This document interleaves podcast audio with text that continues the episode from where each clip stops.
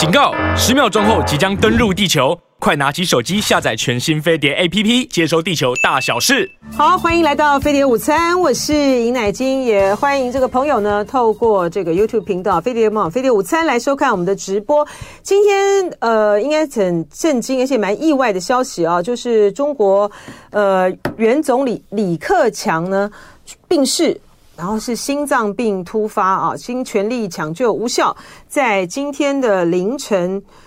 今天的零时十分，在上海逝世，享年六十八岁。我们从他的这个新闻里，呃，从他发出的简短的这个新闻啊，早上啊，这个新华社发出来的这个消息呢，你就会知道，就是说他是十月二十六号的时候，因为他在上海休息，十月二十六号的时候突发心脏病，然后当然就是全力抢救了，一直到。一直到二十七号的这个凌晨啊，就是十二点十，就是零时十分，在上海逝世，你就可以知道中间经历过了，就应该就是全力抢救哈。我听到的这个小道消息是这样，就是说，呃，李克强到上海，因为他是住在中国国家领导人，呃，在。上海是住东郊宾馆，据说啊，他在游泳的时候呢，心脏病突发啊，然后就紧急这个送医啊。嗯，因为呢，大陆对于领导人的健康资讯呢都很很封闭嘛，哈，不像我们。呃，不像我们那个总统啊，他都要定期的健康检查啊，等等啊，呃，所以你不太，我们我们不知道，就是说李克强他究竟以前呢，他是不是有这个心脏病的病史啊，等等啊。那因为呢，实在是太突然了啊，所以 各种各样的这个揣测就自然就出来了。不过看这个过程，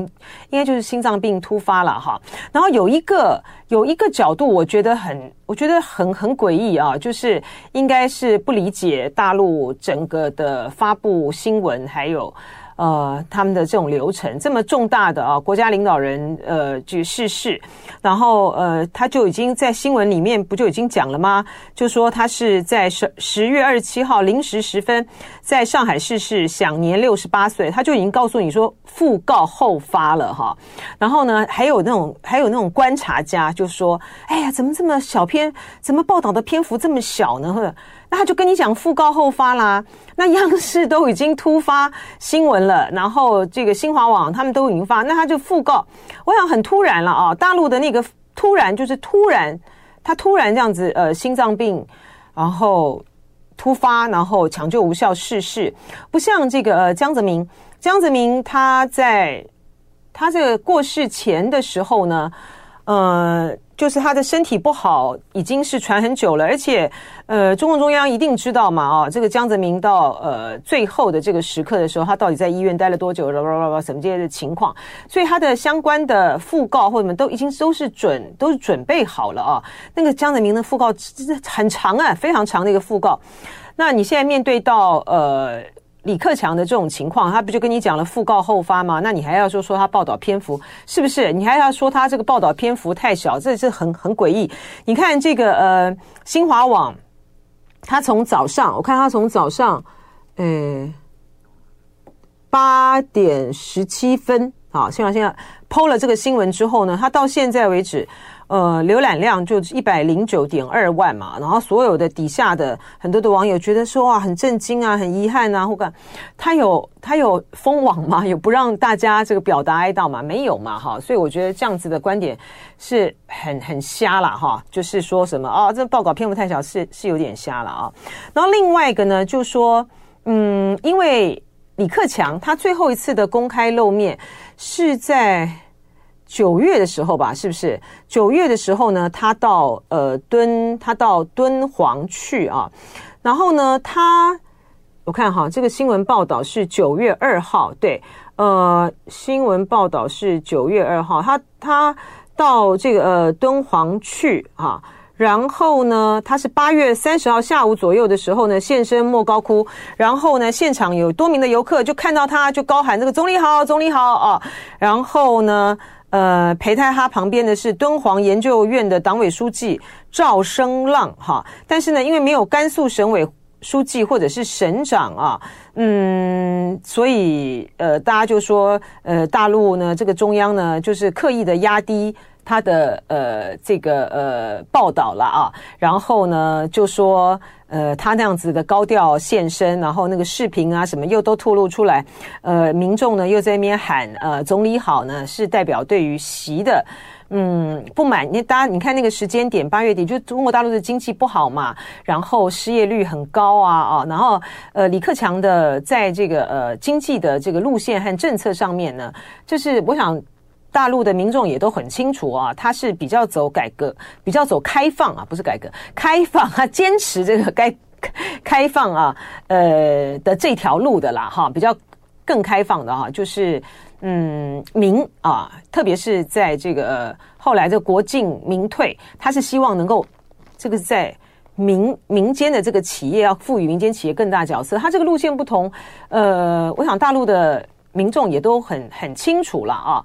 嗯，但是呢，说他卸任之后，呃，高调的现身，然后呢，呃，要来代表的是说对于反袭势力的这种涌动和表态哈，因为呢。嗯，各种的讯息呢，显示的也就好像是有模有样的说这个，呃，本来李克强露面的新闻呢是共青团的甘肃省委旗下的甘肃青旅啊发布的，后来呢甘肃青旅呢就删除了消息了啊，所以好像是有那有那么一点的苗头，就是不希望他们太高调啊，但是因为大陆的这些的讯息呢。嗯，总是掺杂着很多不透明的地方啊。但是可以很确定的就在于是说，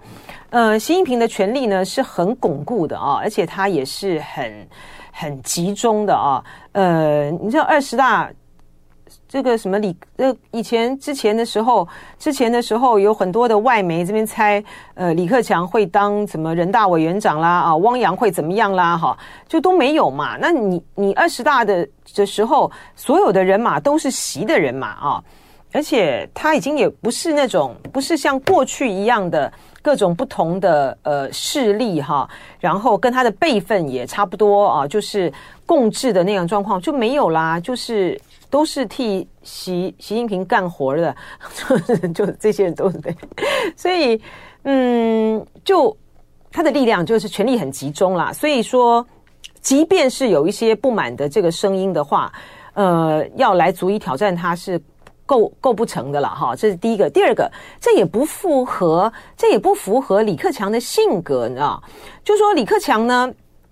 他北大的啊，然后。呃，他是共青团的哦，共青团这个出身的啊。那但是呢，他他自己呢，在北大的这个时候呢，呃，他他的同学像什么王军涛啊这些人，就形容他呢，就是说他就是一个思想呢比较开明的啊。然后他在政治斗争的这个时候，就呃八九民运的时候呢，他当然就是跟这个中央站队在一起啊。但是呢，他不会去，他不会去打压。他不会去政治手段上面，他不是是会去打压这个异己的哈。然后他在政治斗争呢，在在呃大陆的这种这么这么血腥的啊这个政治斗争里面呢，显然这个李克强呢也并不擅长此道啊。他在一九八零年底的时候呢，在北大竞选的时候啊，那李克强呢在呃外地这个实习哈，然后后来呢他一样哈。跟北大的学生一样，还是在维护这个呃北大呃竞选这个学生会啊等等的。那他毕业了之后呢，一九八二年毕业后，他担任这个团委书记哈。然后呢，他在呃他在对于呃参加校外活动或各种的这个发言的时候呢，他还是在。呃，坚持啊，这个北大学生的这种理想主义啊和独立精神啊，所以他的意见呢就比较尖锐一点，和其他这个这个领域的这个干部呢就呃就不满意他的那样的意见，所以他竟然呢，在一九八二年的时候，北京市的共青团的七大的选举共青团的全国第十一次代表大会代表的时候呢，他的。李克强是北大的团委会的书记，他竟然落选了耶！他竟然落选了，你就知道说他有多么的不善于党内的斗争哈。然后呢，就是因为那时候的嗯，中共中央中中组部的副部长王兆华他点将刚点将干预，所以呢，他虽然是列席团的啊，这个十一大十一大，可是呢，他就他并他选入了啊，就是。就是就是就是他我的意思是说，他之前的时候呢，选这个呃共青团的第全国第十一次的代表大会代表的时候呢，他竟然落选了，因为他其他的人就不满不爽他，好就被斗了。然后呢，到后来呢，是因为呃中组部的副部长的王兆华的干预，哈，才让他。呃，才去列席团的这个十一大，而且入入选这个团入团的这个中央常委啦。然后呢，他就进入到这个呃共青团的系统里面，然后到中共在中共中央在培养这个新一代这个领导人的时候，他就进进入接班梯队了哈。他到时候到辽宁啊各个地方去历历练啊。但是呢，到这个胡温胡锦涛温家宝好要要要准备卸任的时候呢。他原本呢是被认为说是团派啊，团派胡锦涛这个呃这个大将，但是在这个在这个激烈的这个竞争之中，他还是输给了他还是输给了真的是根正苗红的呃习近平啊哈。那所以说以以这个呃以这个 以这个李克强的性格，他就不是是一个不是一个会去搞政治斗争权斗的这样子的人啊。所以说呃。这个西方媒体啊，或者是说一些到中国呢，在海外流亡的一些人啊，常常呢都会拿这个李克强呢，呃，来当做就是一个一个标的哈，就是说，哎，你看他跟这个习什么样意见不同了，然后怎么样哈，什么样的势力，但是就是说搞政变也是要有，可也是要有天生的这个基因的了哈。这个李克强显得显然呢就不是了啊。嗯，他在国外的形象呢是很很开放的啊，在日本、在德国都很受到欢迎。就爱点你 UFO